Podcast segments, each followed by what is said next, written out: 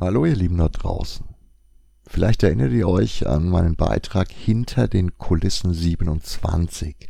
Notlösungen und der Unterschied zwischen wichtig und dringend vom 3. März. Direkt nachdem er online gestellt war, hat mich mein Freund Pete angerufen, den ich ja in dem Beitrag auch kurz erwähnt habe. Zum einen war er sehr erfreut, dass ich das Thema aufgegriffen habe, zum anderen hat er spontan angeboten, dieses Thema nochmal in einem Gespräch zu vertiefen. Es ist ihm selbst eine Herzensangelegenheit und so haben wir uns schnell geeinigt, dass wir, sobald er mal wieder im Lande wäre, eine Aufzeichnung machen würden.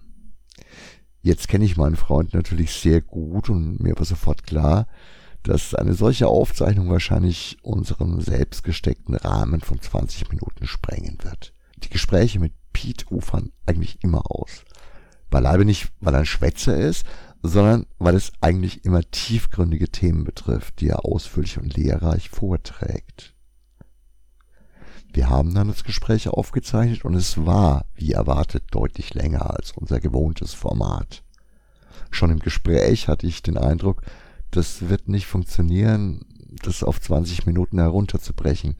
Beim Schnitt war es dann vollkommen klar. Die Atmosphäre und der Inhalt gehen vollständig verloren, wenn wir diesen Vortrag verstümmeln. Der Inhalt, das Thema und die Aussagen sind von Pete strukturiert und fundiert in logischen Schritten aufgebaut und jeweils mit passenden Beispielen und Kommentaren versehen. Jede Weglassung entstellt und verzerrt die Aussagen.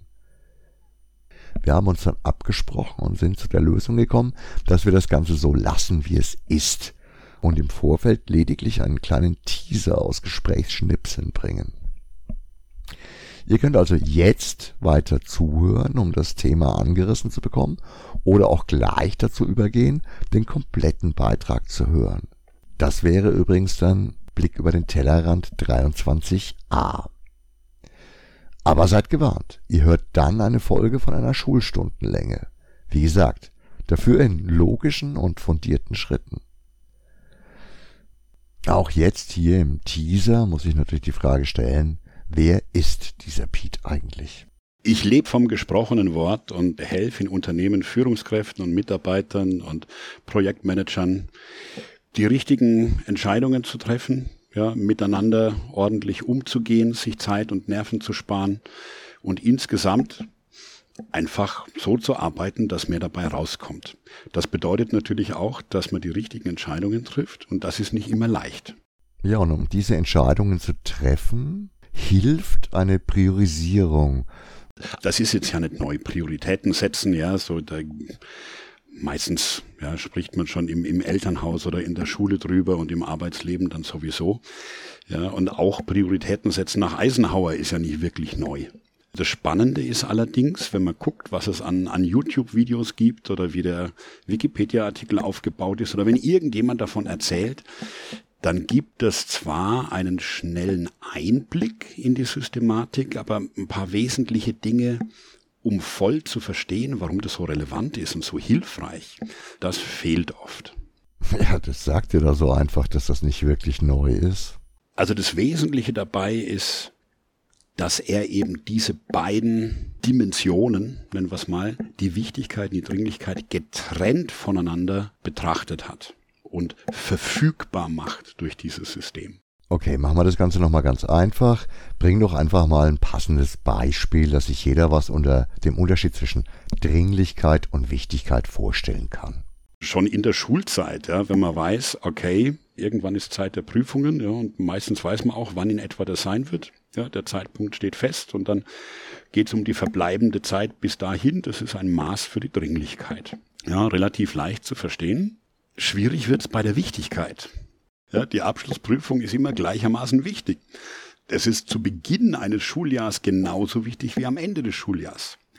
Aber anders dringend. am Anfang halt noch gar nicht dringend, am Ende dann sehr dringend und im Laufe des Jahres halt mit immer weniger Restzeit immer dringender werdend. Die meisten Menschen würden würden instinktiv jetzt wahrscheinlich sagen, dass es wichtiger wird, ja, je näher die Prüfung kommt, einfach weil dann der, der Druck größer wird und die, das Bewusstsein dafür größer wird. Aber Fakt ist, nee, die, die, die Wichtigkeit ist gleich, die verändert sich nicht. Aber die verbleibende Zeit wird weniger. Dadurch steigt die Dringlichkeit. Das heißt im Umkehrschluss, wenn Dinge noch nicht so dringend sind, dann wird meistens auch nicht darauf reagiert. ja, und wie baut sich jetzt diese Eisenhower Matrix auf, die es uns ermöglicht, ähm, Prioritäten zu erkennen anhand von Wichtigkeit und Dringlichkeit? Der Mann hat diese beiden Begriffe Wichtigkeit und Dringlichkeit genutzt, um zwei Achsen zu beschreiben. Wenn wir uns vorstellen wie ein Koordinatensystem. Ja, nach rechts ist meistens die Zeit, in dem konkreten Fall die Restzeit, die, die übrige, die verbleibende Zeit und nach oben auf der Y-Achse die Wichtigkeit. Ja, also je weiter rechts, desto dringender ist irgendwas. Je weiter oben, desto wichtiger ist was. Spannend ist, ja, dass er auch den Bereichen, die sich daraus ergeben, Buchstaben gegeben hat. Und durch diese Buchstaben wollte er auch deutlich machen, worauf es ankommt. Er hat A, B, C, D verwendet und die Buchstaben dann dergestalt geordnet, dass rechts oben, also bei, bei Themen, bei Aufgaben, die sowohl wichtig als auch überdurchschnittlich dringend sind, ja, dass er die A nennt. Okay, naheliegend, ja, höchste Wertigkeit. Spannend ist der zweite Schritt links oben. Die Dinge, die wichtig, die überdurchschnittlich wichtig sind, aber noch nicht so dringend, die hat er mit B, mit Bertha gekennzeichnet. Links unten Dora, rechts unten Cäsar. Cäsar bedeutet, das ist schon überdurchschnittlich dringend. Die verbleibende Zeit ist deutlich weniger. Ja, dadurch steigt die Dringlichkeit. Aber C-Aufgaben sind halt nicht überdurchschnittlich wichtig. Ja, okay, wenn man das so runterbricht, ist es natürlich klar und deutlich. Aber wie funktioniert jetzt dann die Sache mit der Priorisierung oder der Priorität? Priorität wird nicht angegeben in Wichtigkeit oder in Dringlichkeit, sondern Priorität ist eben genau der Zusammenhang aus Wichtigkeit und Dringlichkeit. Das Wissen, wo innerhalb dieses Diagramms eine Aufgabe zu verorten ist. Wenn du das so erzählst, hört sich das extrem logisch und einleuchtend an. Unsere Gewohnheiten spielen da wohl ab und zu mal Streiche. Es ist leichter, sich gut zu fühlen, wenn man an, an Aufgaben arbeitet, die dringender sind, aber nicht so wichtig, also an sogenannten C-Aufgaben.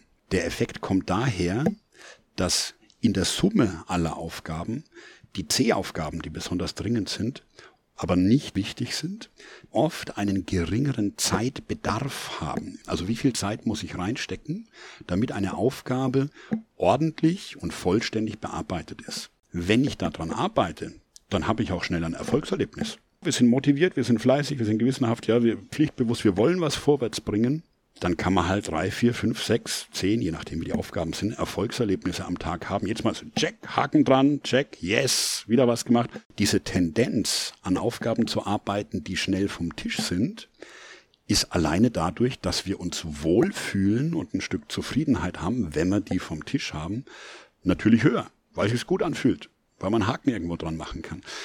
Es kann sein, also in Unternehmen erlebe ich das regelmäßig, dass fleißige, hoch engagierte Menschen, ja, die vielleicht sogar mehr arbeiten, als sie müssten, über Wochen, über Monate nicht dazukommen, nach eigener Aussage, an ganz, ganz wichtigen Dingen zu arbeiten, weil keine Zeit dafür war. Naja, das hört sich ja schon eindeutig nach einer Falle an, die wir uns da selbst stellen. Grundidee, es braucht ein emotionales Gegengewicht zu Dringlichkeit, die ja gefühlt wird.